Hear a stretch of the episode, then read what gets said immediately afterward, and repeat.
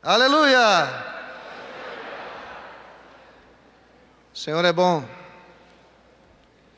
Alguns irmãos me perguntaram qual seria o tema deste encontro. E a boa notícia é que o tema desse encontro é Jesus. Vamos passar esses dias aqui falando nele, sua obra, sua vida, o quanto ele quer se manifestar através de nós.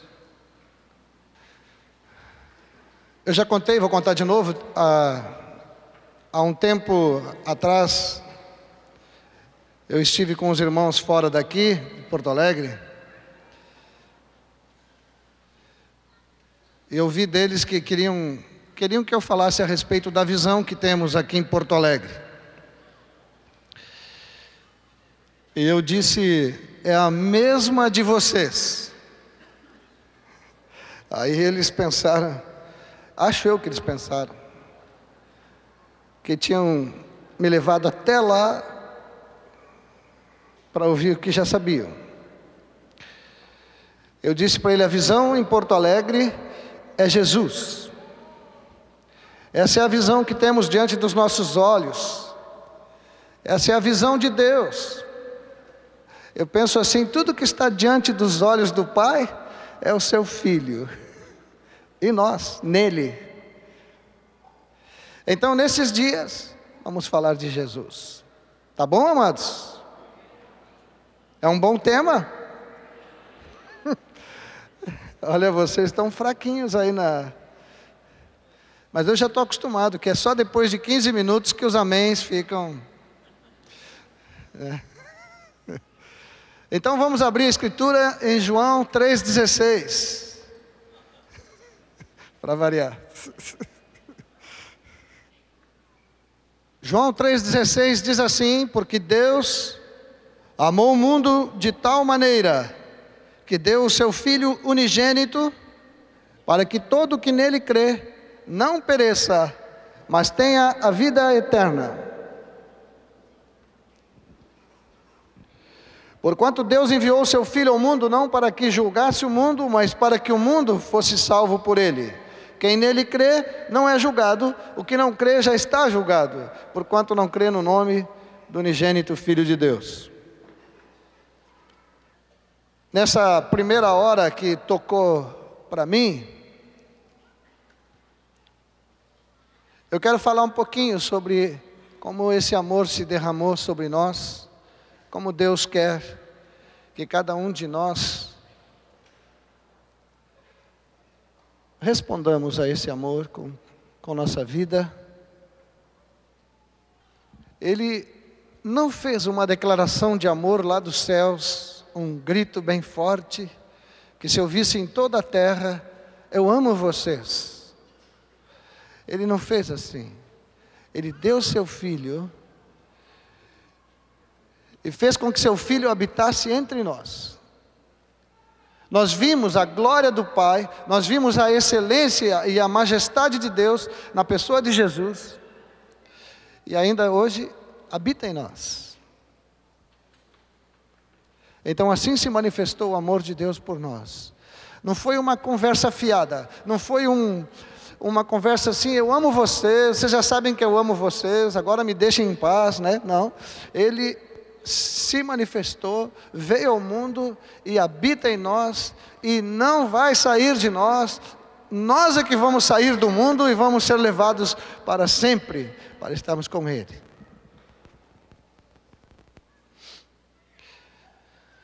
Em 1 João 4,9, lembram que em João 3,16 lemos: Deus amou o mundo de tal maneira que deu seu Filho. Agora aqui vem um outro texto que para mim é uma continuação daquele, dizendo como é que esse amor se manifesta através do filho. Diz: "Nisto desta maneira assim se manifestou o amor de Deus em nós, em haver Deus enviado o seu Filho unigênito ao mundo para vivermos por meio dele. Então, ainda que pensemos que o amor de Deus foi tão grande que nos deu seu Filho, ainda precisamos ter uma visão melhor do Filho, porque o Filho nos foi dado como Salvador das nossas vidas, mas o Filho também habita em nós para nos salvar todos os dias, para nos livrar de todo o poder de nós mesmos, da nossa carne, para que vivamos uma vida em triunfo. Amém? Ó, já passou cinco minutos, já melhorou o amém de vocês. Em Cristo, Deus sempre nos conduz em, em triunfo.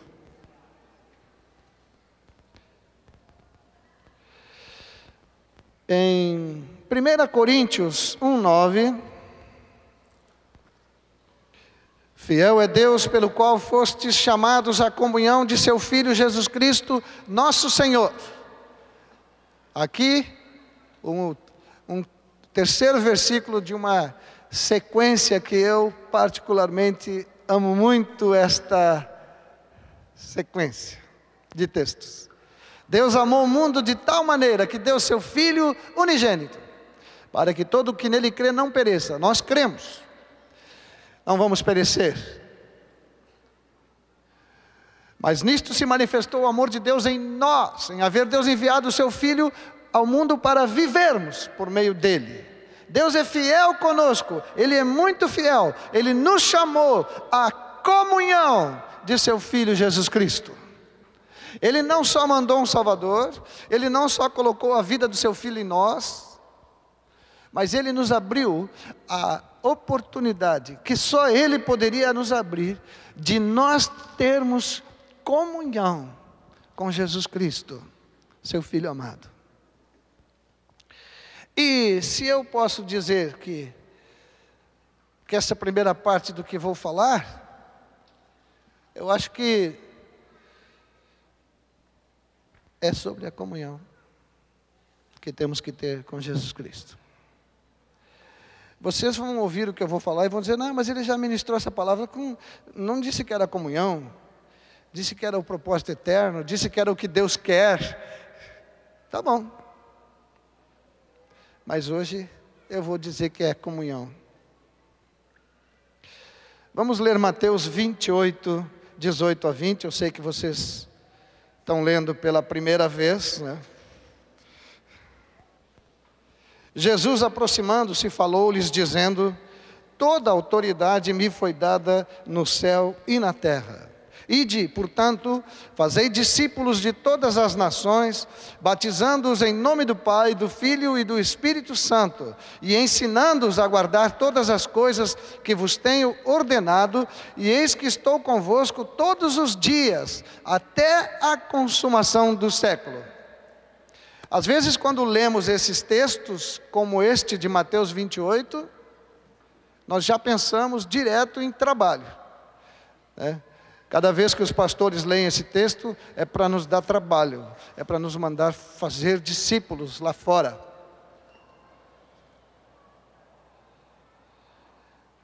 É, vocês não estão errados, mas eu, para mim, este é um mandamento que está sobre nossas vidas, e, e eu anotei aqui que é o mandamento da comunhão. Quando Deus nos manda fazer discípulos, ensinando-os a guardar o que Jesus nos ensinou, Ele está nos dando, abrindo a porta para exercermos a autoridade de Jesus que está em nós, para buscarmos pessoas e nós mesmos para manter comunhão com Jesus Cristo. Então, este é o mandamento da comunhão. Amém? Glória a Deus. Amém mesmo? É. Mais um texto Recém estou começando, viu, gente?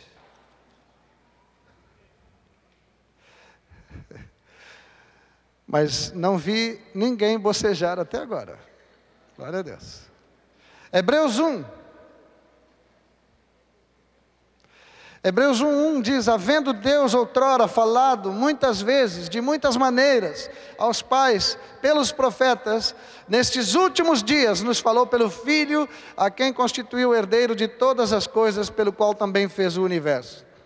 Ele que é o resplendor da glória e a expressão exata do seu ser, sustentando todas as coisas pela palavra do seu poder, depois de ter feito a purificação dos pecados, assentou-se à direita da majestade nas alturas, tendo se tornado tão superior aos anjos, quanto herdou mais excelente nome do que eles. Essa, essa expressão, essa palavra sobre a pessoa de Jesus, é, que ele é a expressão exata de Deus, uma cópia fiel e nem dá para dizer que é uma cópia fiel, porque Ele é o próprio Deus, que se fez carne, o Verbo eterno de Deus. Mas, lendo este texto e lembrando do que Paulo fala em Efésios 5, que ele diz: é, é, sede imitadores de Deus, como filhos amados e lendo esse texto, que Jesus é a expressão exata do Pai, então eu me animo a fazer discípulos de todas as nações, semelhantes a Jesus. Para ter uma família de filhos que são realmente imitadores do Pai, cópias fiéis. Essa palavra cópia não é boa, né? Mas Geração de Deus, geração de Deus, fiel. É isso que Deus quer. É isso que Ele quer. Por isso Ele deu o seu filho. O seu filho morreu por nós para que não nenhum de nós viesse a perecer. E Ele fez seu filho habitar em nós, para que a vida do seu filho nos transformasse completamente e nós nos tornássemos filhos que imitam o Pai, que são expressão do Pai, do Filho e do Espírito. Então notem que o projeto de Deus é perfeito, não existe falha, não existe uma possibilidade de falha nesse projeto. Deus tem uma visão muito clara diante dos seus olhos. Ali está o seu filho amado, em quem ele tem prazer. Eu já orei algumas vezes ao Pai falando da habitação de Jesus em mim, eu digo, puxa, eu queria chegar no final deste dia e Deus olhar para mim e dizer: Meu filho amado, que me deu prazer neste dia, alegria para o meu coração. Deus está edificando uma casa está edificando uma família que não é de evangélicos, de católicos, de qualquer coisa. É uma família de discípulos de Jesus. Aqueles que renderam sua vida ao Senhor e o seguem, e o seguem. Esta é a família de Deus. 1 Coríntios 3,11. Se Deus tem alegria na pessoa de Jesus, então eu preciso viver em Cristo rendido o tempo todo, porque é nele que Deus tem muita alegria. 1 Coríntios 3,11 diz assim: Ninguém pode lançar outro fundamento além do que foi posto, o qual é Jesus Cristo. Só sobre este versículo nós poderíamos falar todo este dia. Mas vamos ficar só com a leitura dele. Ninguém pode lançar outro fundamento além do que foi posto, qual é Jesus Cristo. Há muito tempo atrás ouvi o Ion ministrar esse, esse texto aqui, e foi tremendo assim como é, eu e todos os que estavam ouvindo ali puderam entender. Deus não faz uma obra de qualquer jeito. Deus não anda animado por aí fazendo obras. Deus está edificando a sua igreja sobre o único e verdadeiro fundamento de Deus, o qual é Jesus Cristo, o Senhor. E o versículo anterior que nós não lemos, Paulo diz que nós que edificamos, temos que edificar como prudente construtor.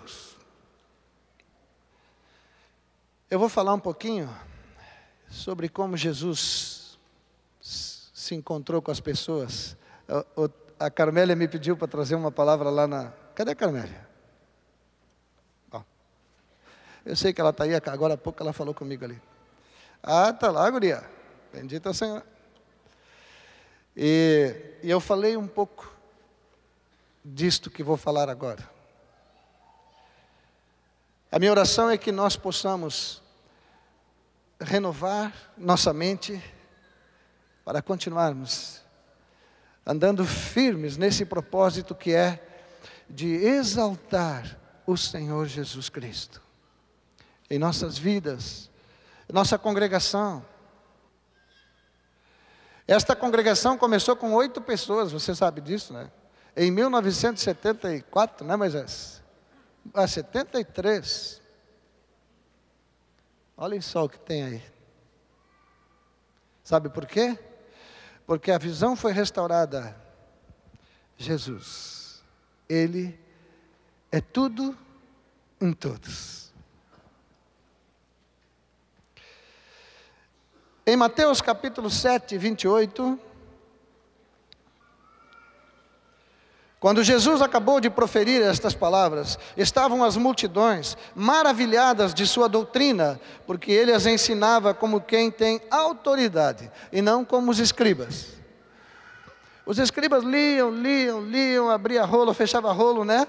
E, e o Senhor chegava sem rolo nenhum a única vez que diz que ele abriu um rolo foi naquela sinagoga lá, né? E abriu e leu e depois queriam matá-lo. Acho que o Senhor pensou, é melhor não ficar abrindo rolo mais, né? Mas olha só, as multidões ficavam maravilhadas, maravilhadas. Era aquele povo, 5 mil, 10 mil, 15 mil.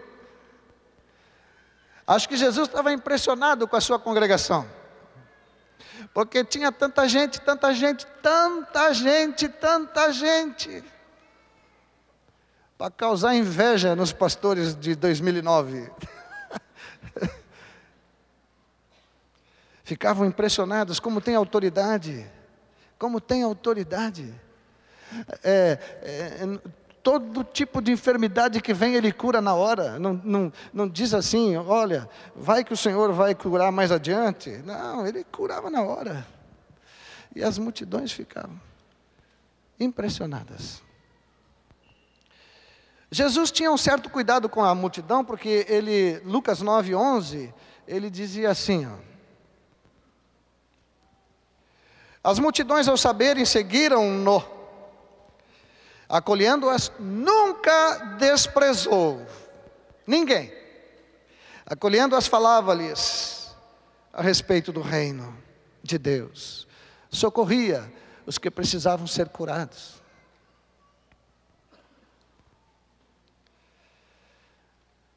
Mas o Senhor Jesus sabia que naquele povaréu ele tinha uma congregação de admiradores. Admiradores. Ficavam impressionados com ele. Levantavam cedo para estar com ele. Mas depois seguiam sua vidinha. Um exemplo menor das multidões foram os dez leprosos. Ele curou todos, todinhos.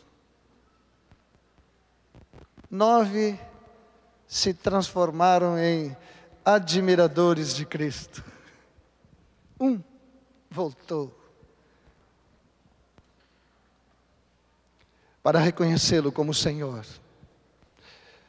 para saber que aquele homem tinha algo tão especial nele que precisava ser seguido. Eu dou graças a Deus porque desde o início da pregação do Evangelho, os sinais se multiplicam sobremaneira para confirmar a palavra de Cristo. Agora há pouco tivemos aqui o Benihim, né? Vocês foram lá no Benihim? Glória a Deus. Eu estive lá também.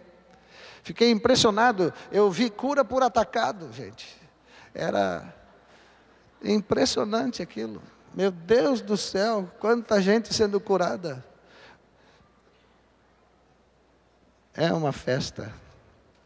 Depois ele fez um apelo e levantou uma poeira de gente que tomou uma decisão ali, vocês viram isso?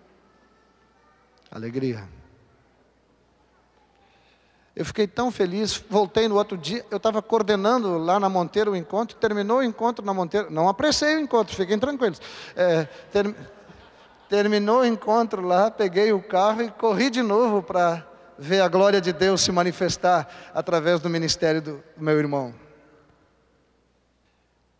Agora tem um irmão aí na televisão que também diz que é uma benção. Eu ainda não tive tempo de assisti-lo porque ele prega muito cedo esse irmão aí, seis da manhã parece, né? então mas sinais estão acontecendo.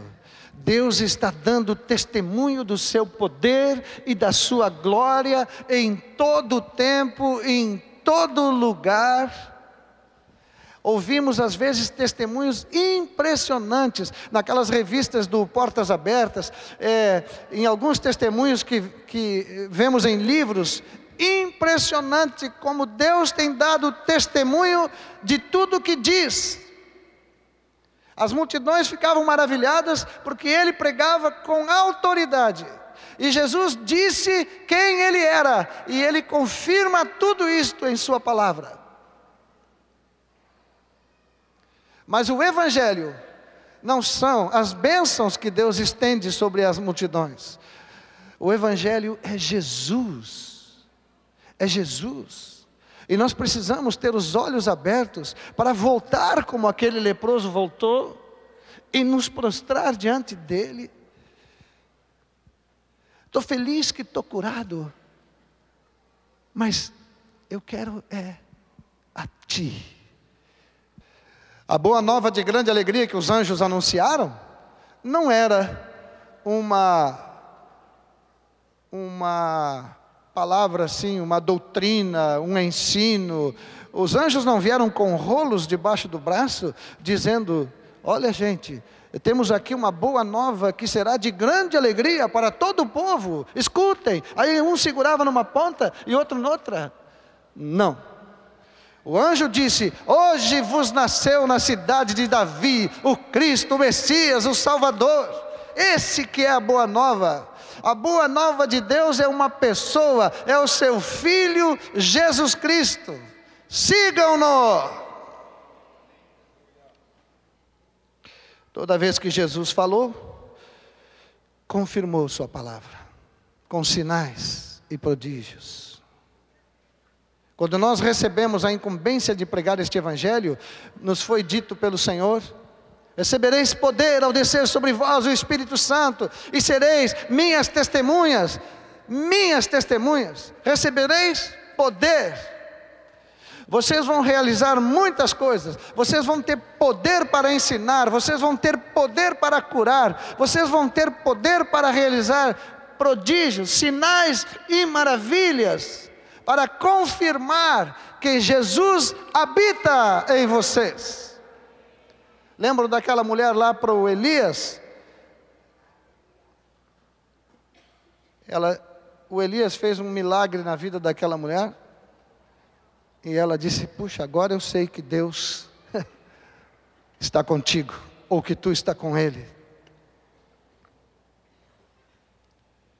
Mas o Elias poderia ter dito a ela: Agora que viste, agora que experimentastes, agora que sabes, segue. Segue o Senhor. O poder e a compaixão de Jesus por todas as pessoas de qualquer lugar é impressionante. Eu fico maravilhado cada vez que leio as Escrituras. O poder de Jesus, a capacidade, a compaixão que se manifesta. Mas, de todo este povo, seguidores, discípulos, poucos, mas admiradores, um monte. Nós aqui somos discípulos, amém? Bem, somos admiradores também, amém? Agora ele disse: Meu pai não busca verdadeiros admiradores. O que, que é mesmo que o pai busca? Verdadeiros adoradores, que o adoram em espírito e em verdade. Jesus também cruzou com uma turma ainda sobreviveram, até hoje sobrevivem estes. Nós cantamos aqui, hoje eu não sou membro de religião. Vocês cantaram? Todos cantaram? Pois é. No tempo de Jesus tinha uns lá que eram membros de religião. Eles não tinham esse cântico ainda, o Daniel Souza não tinha nascido e não, né? E não tinha feito esse cântico. Mas também era uma turma que estava sempre ao redor do Senhor Jesus. Sempre ao redor. Sempre, sempre. Vamos ler aqui Mateus capítulo 15, versículo 12. Então, aproximando-se dele, os discípulos disseram: Sabe que os fariseus, ouvindo a tua palavra, se escandalizaram? Ele, porém, respondeu: Toda planta que meu Pai Celestial não plantou será arrancada. Deixai-os. São cegos, guias de cegos. Ora, se um cego guiar outro cego, cairão ambos no barranco. Não dá uma peninha do barranco? Coitado do barranco, né? Ficou com esses dois juntos lá com ele. O Senhor disse: é preciso nascer de Deus. É preciso nascer de Deus. Não adianta andar com os rolos debaixo do braço como essa turma andava. Eles sabiam exatamente onde Jesus ia nascer. Exatamente. Quando chegaram lá para perguntar, os foram os magos que foram lá perguntar, né? É, Olha, vimos, queríamos saber em que cidade ele vai nascer, porque nós vimos a sua estrela. E eles foram rapidinhos, rapidinhos, vai nascer em Belém, porque está escrito, sabiam o texto de cor, tu, Belém, Efrata pequena demais, largaram o texto completinho, vai nascer em Belém. E os magos correram para Belém e os fariseus também foram, porque estavam numa expectativa muito grande com o nascimento de Jesus. Foram? Foram nada. Sabiam de cor onde Jesus ia nascer, sabiam as profecias de como Jesus ia nascer, mas não estavam nem um pouco interessados que Jesus nascesse. Ninguém foi para conferir, ninguém foi se prostrar diante da manjedoura, ninguém foi. Quem foi foi aquela turma que viu a estrela. E agora nós estamos esperando a segunda vinda de Jesus. E eu fico preocupado que ele venha. E a gente já não esteja mais esperando. Nossa linguagem está ficando tão natural às vezes, tão natural, tão natural, tão natural. Nossa mente começa a corromper com informações naturais que a fé se vai pelo ralo e daqui a pouco não estamos mais esperando Jesus, mas sabemos com detalhes, podemos mostrar na Escritura quando e como Jesus vai voltar.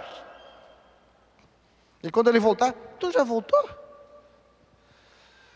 Uma vez eu li num livro que tem pessoas que se o Espírito Santo saísse da terra não iam notar. pessoas relacionadas com o Senhor. Não sejamos como multidões, admiradores, que fortalecemos nossa fé. Precisamos sempre, sempre sermos, estarmos vendo manifestações da glória e nós podemos ver isso o dia todo, porque Ele não tem, Ele dá o, o Espírito sem medida. Mas o desejo do Pai é que o Filho seja a nossa alegria o Filho, Ele nos basta. Amém, amados irmãos? Glória a Deus. Não aumentou os améns, mas não tem problema. Em Mateus, em Romanos capítulo 2, vamos para Romanos.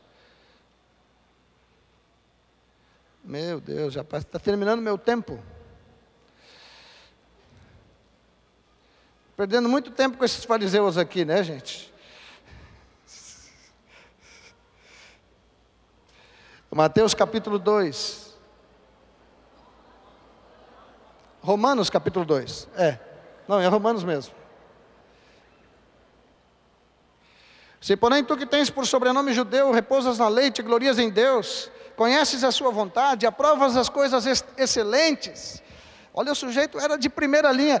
Esses caras iam estar no meu grupo lá e eu não iria questioná-los. Poderiam ser meus discípulos. Conhece sua vontade, aprova as coisas excelentes, é instruído na lei. Estás persuadido que é guia dos cegos. Jesus já falou lá em Mateus 15. Luz dos que se encontram em trevas, instrutor de ignorantes, mestres de crianças. E aí vai. Mas em Mateus capítulo 6, versículo 23. Se porém teus olhos forem maus, teu corpo estará em trevas. Portanto, caso a luz que em ti há sejam trevas, que grandes trevas serão. Essa foi uma palavra que Jesus trouxe para essa turbinha de religiosos que ele passava um trabalho com eles, mas amava profundamente também estes, deu a sua vida por eles. A única coisa que Jesus desejava no coração é que tivessem seus olhos abertos para ver que ele já estava ali, ele era o Messias, o Filho do Deus vivo. No nosso livreto número 1, um, aquele livretinho número 1, um, está ali o incrédulo, o religioso e o discípulo. Vocês já leram, já estudaram. E a diferença entre o incrédulo e o religioso é nenhuma. Os dois têm o eu no centro. Mas o fariseu está numa situação bem pior que a do incrédulo, porque ele mantém o eu no centro, conhecendo a verdade. Por isso ele não segue a Jesus. E por fim, os discípulos desses não preciso falar, porque vocês já são, né? Então. Eu tomei nota de uma ministração que eu do Moisés, peço permissão aqui para fazer referência, ouvi no dia 17 de dezembro de 2006. Não devemos chamar de fé aquilo que nós decidimos fazer. Essa é uma atitude dos incrédulos e dos religiosos, mas não é dos discípulos. Nós não podemos dizer assim, não, eu, pela fé, eu vou fazer isto que eu quero. Não. Havia um cântico lá na Assembleia de Deus, pela fé que uma vez me foi dada para seguir o Cordeiro de Deus. O cântico continua lá, não estou dizendo que.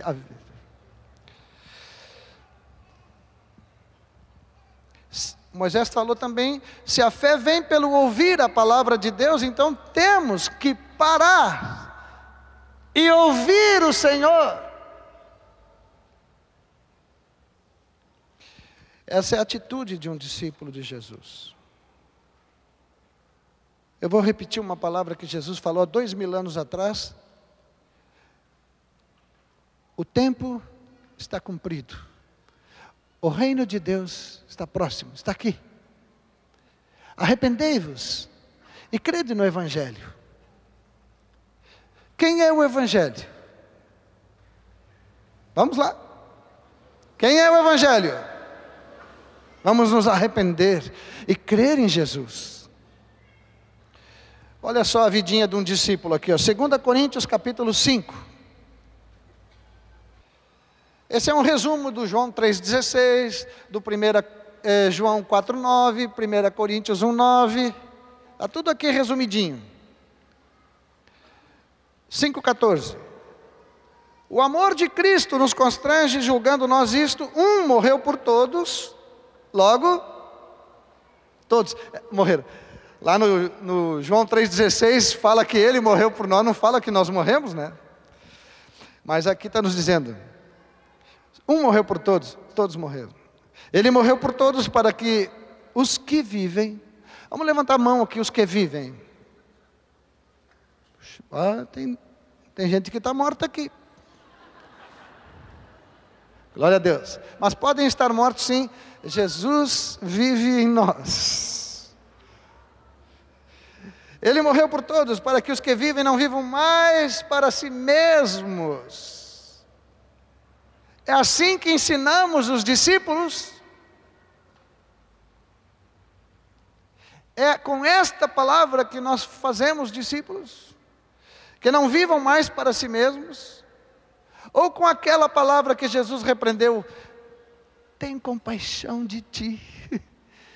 Isso de maneira nenhuma vai te acontecer. Já comigo, sou teu discipulador, eu vou contigo até o fim. Isso não vai te acontecer. Tu não vai ter que praticar essa palavra de Jesus. Que é isso, cara? Aqui diz: Ele morreu por todos, para que os que vivem não vivam mais para si mesmos, mas para aquele que por eles morreu e ressuscitou. Assim que nós daqui por diante, a ninguém conhecemos segundo a carne, e se antes conhecemos Cristo segundo a carne, já agora não o conhecemos deste modo. E aí aquela música que o Telmo cantava muito nos batismos, né? E assim, se alguém está em Cristo, é nova criação de Deus.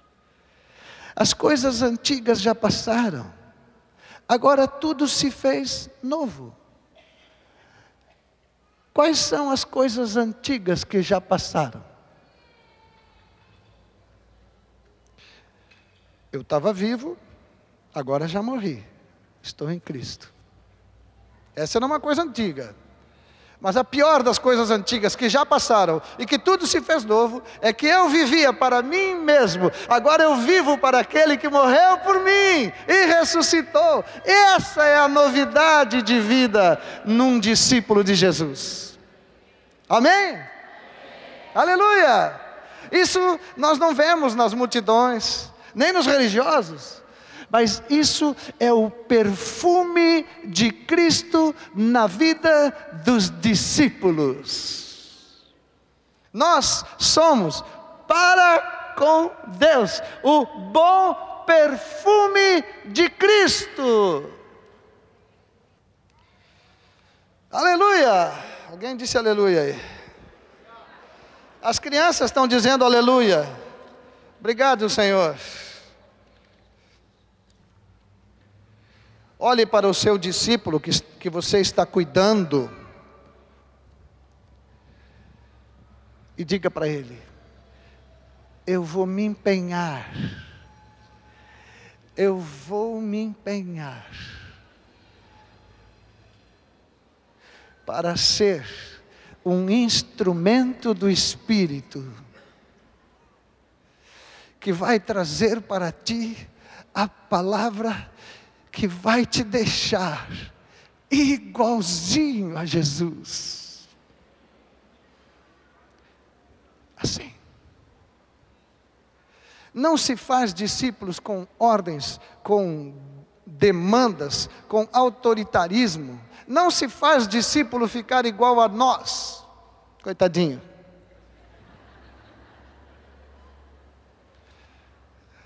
Não se traz no Sabe que eu fiquei com uma fama por aí que eu às vezes trago a turma no. Não deem bola para essa palavra, não.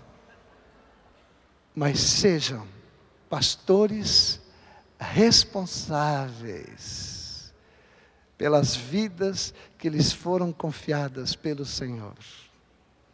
O Senhor não quer que tu pegue a vara e o cajado e dê uma assim para deixar tonto o teu discípulo. O Senhor não quer que se traga a ovelhinha no cabresto, né? Ele quer pastores responsáveis com a vida que lhe foi confiada. E a vida foi confiada para que nós tomemos essa vidinha que nos foi confiada e levemos a Jesus. Quando o André, os discípulos do João Batista que foram estar com Jesus, o André era um deles. E o André viu Jesus, ficou maravilhado. Correu e foi buscar o Pedro. E ele disse para o Pedro: Achamos o Messias. E o versículo, e o, o, a continuação do versículo diz assim: ó, E o levou a Jesus. Façam isso. Amém, irmãos? Amém mesmo? Oh, aleluia. O Senhor quer transformar os discípulos que estão com vocês a imagem de Jesus Cristo, porque Jesus é a expressão exata do Pai. E Ele quer transformar nossas vidas para sermos iguais ao Pai e ao Seu Filho. Os irmãos da igreja primitiva, o João mais especialmente, o João Nelson também, mas aquele outro João lá, o, o, o, o discípulo de Jesus, amado do Senhor, que nem o João é aqui também, mas ele diz assim na sua primeira carta, era um discipulador de primeira este aqui, viu? Ele diz assim: que temos visto, ouvido, anunciamos a vós outros, para que vós igualmente mantenhais comunhão conosco. Olha o, olha o apelo, olha o apelo. O apelo não era um apelo para vir congregar conosco, era para manter comunhão, manter comunhão. Aí ele disse assim: venham manter comunhão conosco. Diga para o discípulo que você está cuidando, eu quero que tu mantenha a comunhão comigo, mas quero te adiantar uma coisa: a minha comunhão é com o Pai e com seu Filho Jesus Cristo. Eu mantenho comunhão com o Pai e com seu Filho. Venha e mantenha comunhão conosco. Vem manter comunhão com o Pai e com o Filho. Não vem para resolver problemas, vem para manter comunhão. E os teus problemas vão tudo embora. 1 Coríntios 15, 49. Assim como trouxemos a imagem do que é terreno, devemos trazer também a imagem do celestial.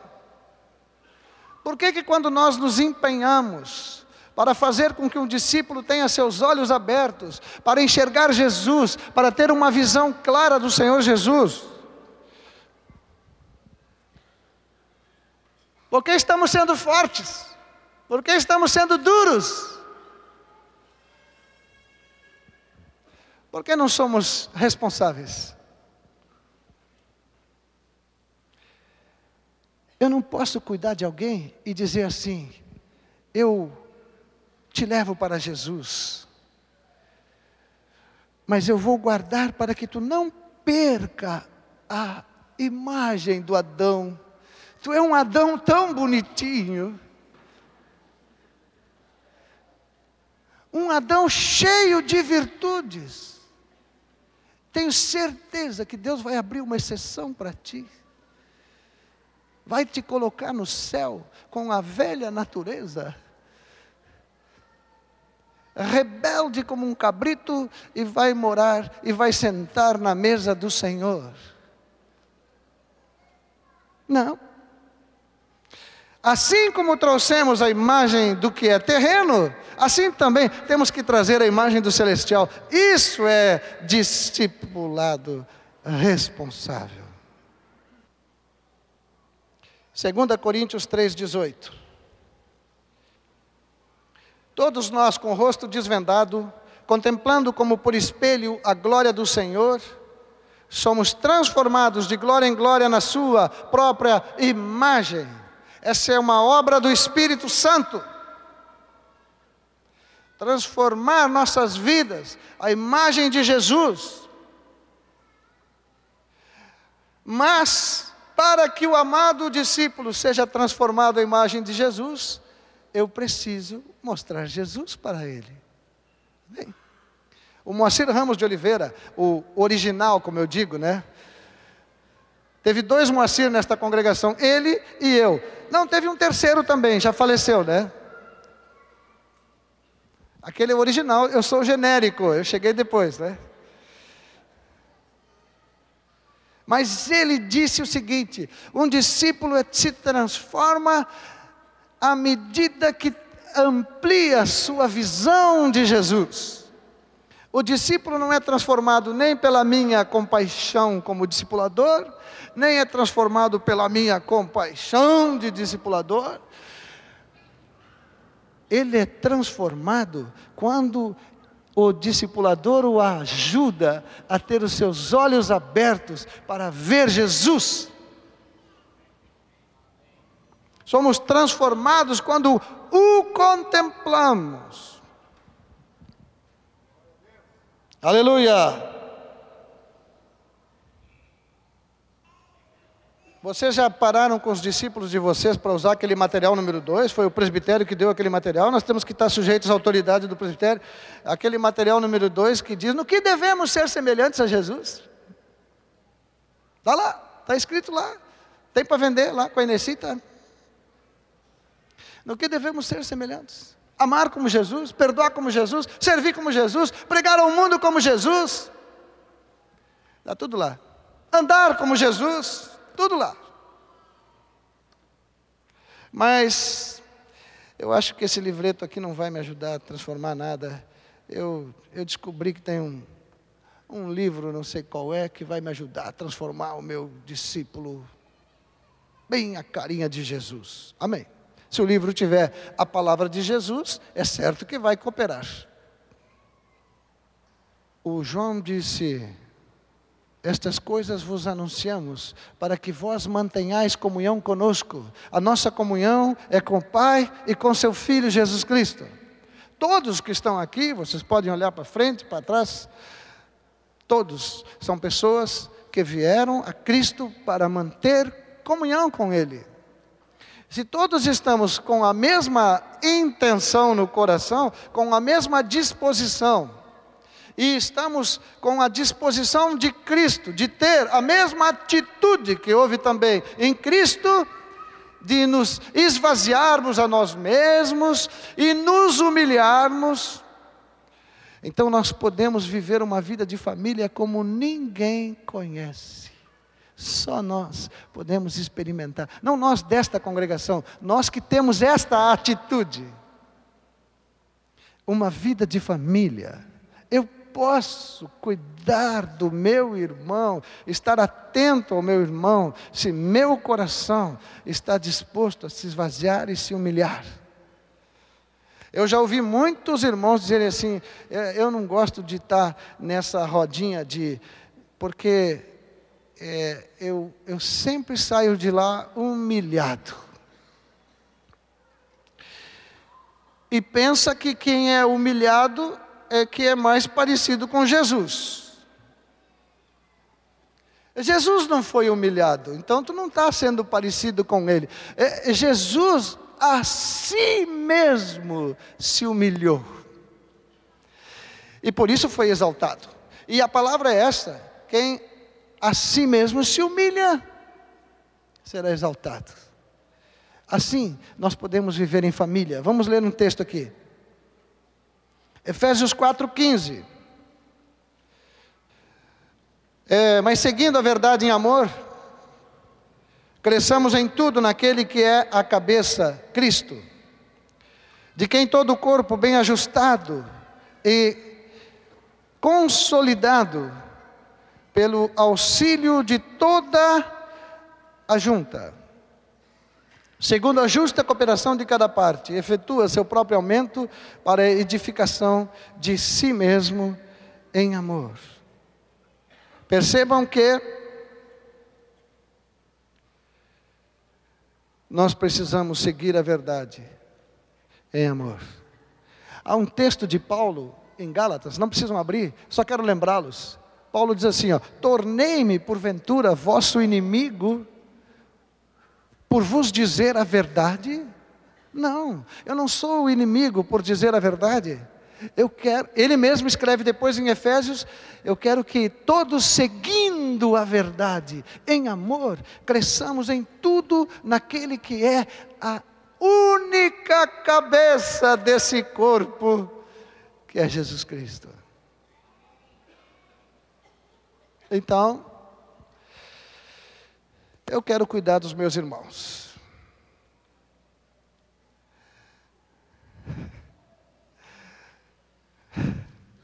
Pensei uma bobagem aqui, não vou falar.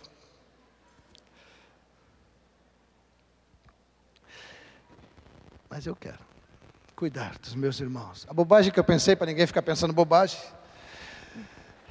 é que eu não, eu não teria certeza se todos gostariam de ser cuidados. assim, né? mas por mim. É, mas eu quero cuidar dos meus irmãos e quero cuidar da seguinte maneira: quero ajudá-los com aquilo que já recebi do Senhor, para que todos sigam a verdade em amor que se ajustem, que consolidem os relacionamentos, que sejam uma família, um corpo vivo. Corpo vivo não é o nosso boletim, somos nós. O que, é essa vida em família? É uma demanda, é um não sei o que mais, é uma ordem? Não, é comunhão com o Pai e com seu Filho Jesus Cristo. Vou, vou rápido, agora vou mais rápido. Ainda tenho, pelas minhas contas, 15 minutos. Quanto papel para dizer para vocês que tem que ser semelhantes a Jesus, né? Puxa, podia só ter lido o texto. Agora que já falamos da comunhão com Ele, nosso discipulado, Vamos pensar um pouquinho como é que essa comunhão com o Pai e com seu Filho Jesus Cristo, que João fala na sua carta, como é que essa comunhão tem que aparecer lá fora, lá fora.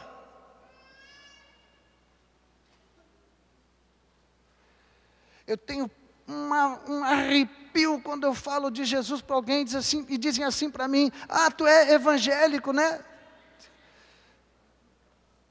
Por favor. Esse sujeito viu que eu sou evangélico e ele não viu que eu tenho comunhão com Jesus Cristo. É preciso mostrar. Mateus 5, 14. Vós sois a luz do mundo. Não se pode esconder a cidade edificada sobre um monte, nem se acende uma candeia para colocá-la debaixo do alqueire, mas no velador, e alumia todos os que se encontram na casa. Já falei 400 vezes este assunto, mas vocês já me conhecem há 20 anos e vocês sabem que eu tampouco tenho muitos assuntos, né?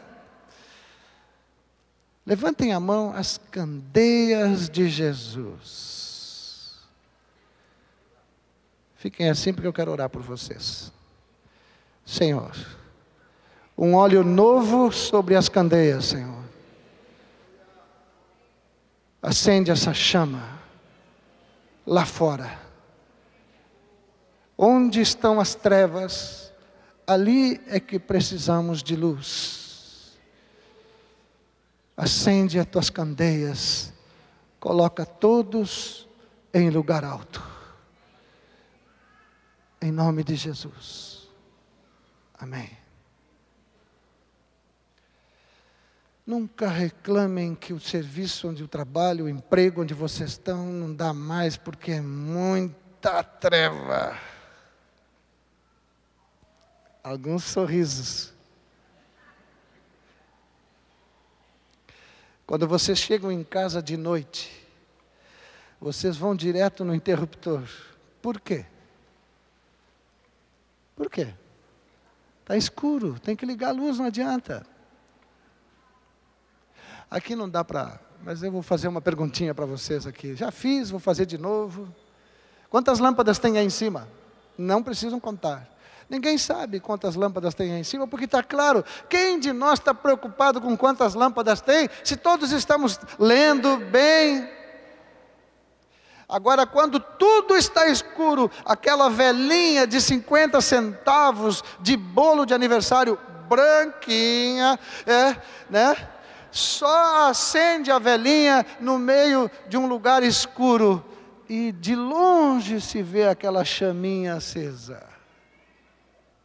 Não discursem sobre a luz lá fora, acendam a luz e mostrem ao mundo que vocês têm comunhão com o Pai e com seu Filho Jesus Cristo.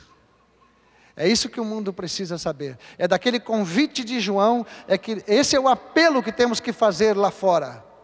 Eu te conto estas coisas, vos anunciamos estas coisas, para que vós mantenhais comunhão conosco. Ora, nossa comunhão é com o Pai e com seu Filho Jesus Cristo. Aleluia.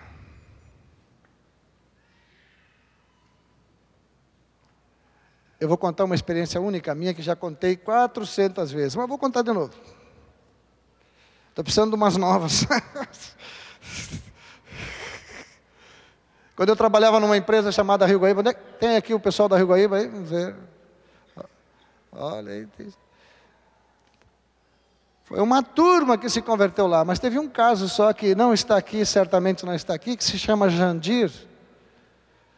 Esse rapaz era um testemunha de Jeová preparou uma lista para pregar para mim, para me fazer uma testemunha de Jeová. Ele não sabia que eu já era, né?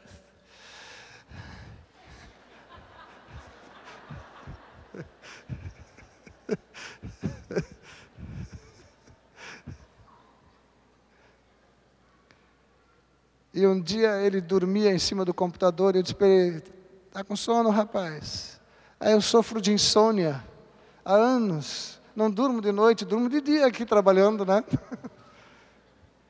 Eu digo, e teu, eu já estava aqui com ele, e o teu Deus não é capaz de te curar desse negócio aí?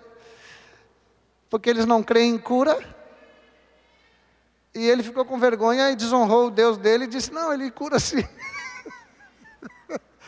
Aí eu disse assim para ele: Vai curado em nome de Jesus. E esse homem dormiu que nem uma criança. No outro dia andava ele, assim eu quero andar contigo, quero ter comunhão contigo. E se entregou a Cristo. Largou fora os papéis, aquela, todas aquelas coisas escritas que ele tinha para me doutrinar. O mundo espera por nós. Já vou terminar. Agora, uma vez já fui repreendido por ficar dizendo que vou terminar.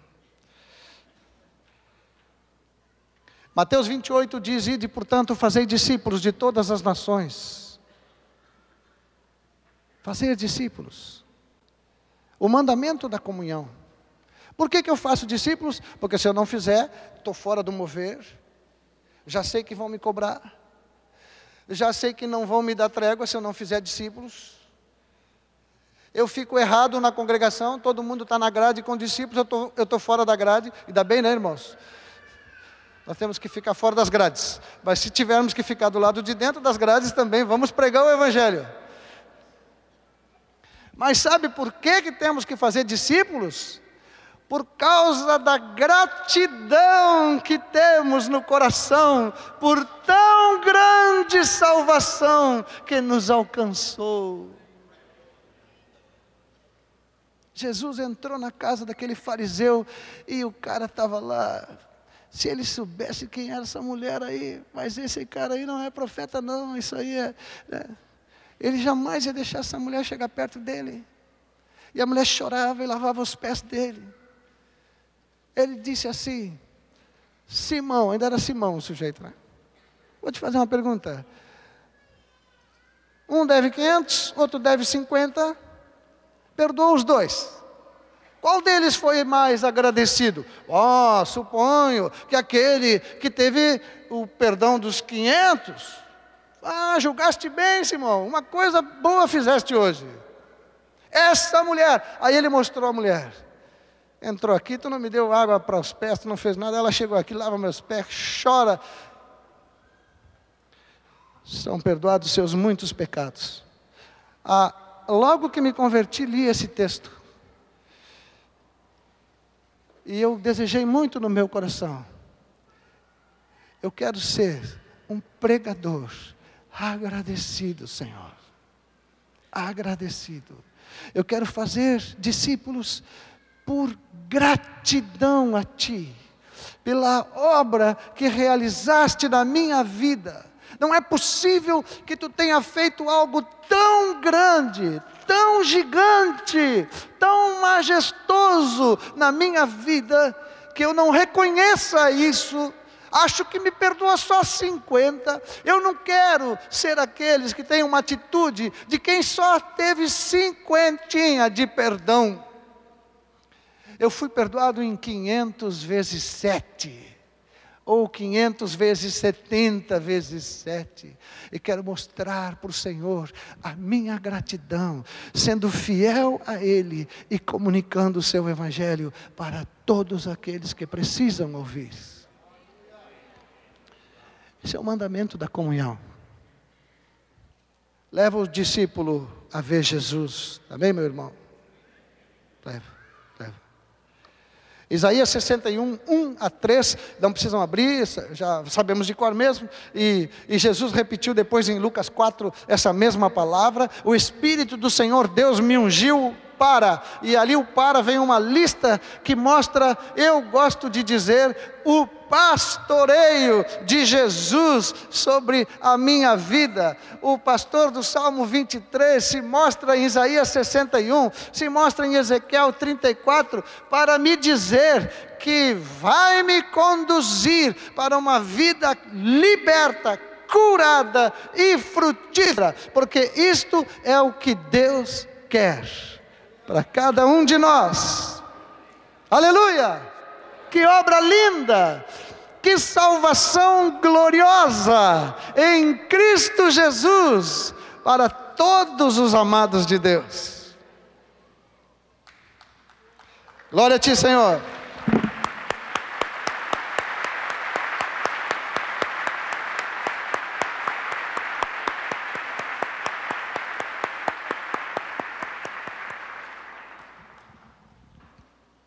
Vamos ficar de pé. Por favor. E vamos ler Colossenses 1, versículo 9. Por esta razão, também nós, desde o dia em que ouvimos, não cessamos de orar por vós e de pedir que transbordeis de pleno conhecimento da Sua vontade, em toda sabedoria e entendimento espiritual a fim de viverdes de modo digno do Senhor, para o seu inteiro agrado, frutificando em toda boa obra e crescendo no pleno conhecimento de Deus, sendo fortalecidos com todo o poder, segundo a força da sua glória, em toda perseverança e longanimidade, com alegria, dando graças ao Pai, que vos fez idôneos a parte que vos cabe da herança dos santos da luz, na luz. Ele nos libertou do império das trevas e nos transportou para o reino do Filho do seu amor, no qual temos a redenção, a remissão dos pecados. Este é a imagem do Deus invisível, o primogênito de toda a criação pois nele foram criadas todas as coisas, nos céus e sobre a terra, as visíveis, as invisíveis, sejam tronos, soberanias, quer principados, quer potestades, tudo foi criado por meio dele, para ele. Ele é antes de todas as coisas, nele tudo subsiste. Ele é o cabeça do corpo, da igreja, é o princípio, o primogênito de entre os mortos, para em todas as coisas ter a primazia.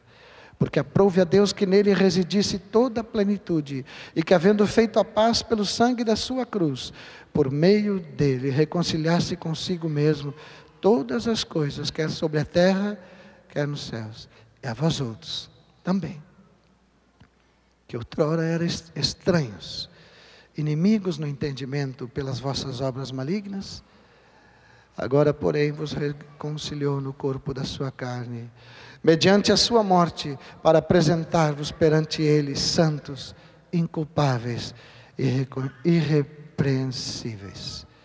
Se é que permaneceis na fé, alicerçados, firmes, não vos deixando afastar da esperança do evangelho que ouvistes, e que foi pregado a toda criatura debaixo do céu, do qual eu, Paulo, me tornei ministro. Obrigado, Senhor. Minha oração é que tu abra os nossos olhos para ver Jesus. Abre os nossos olhos.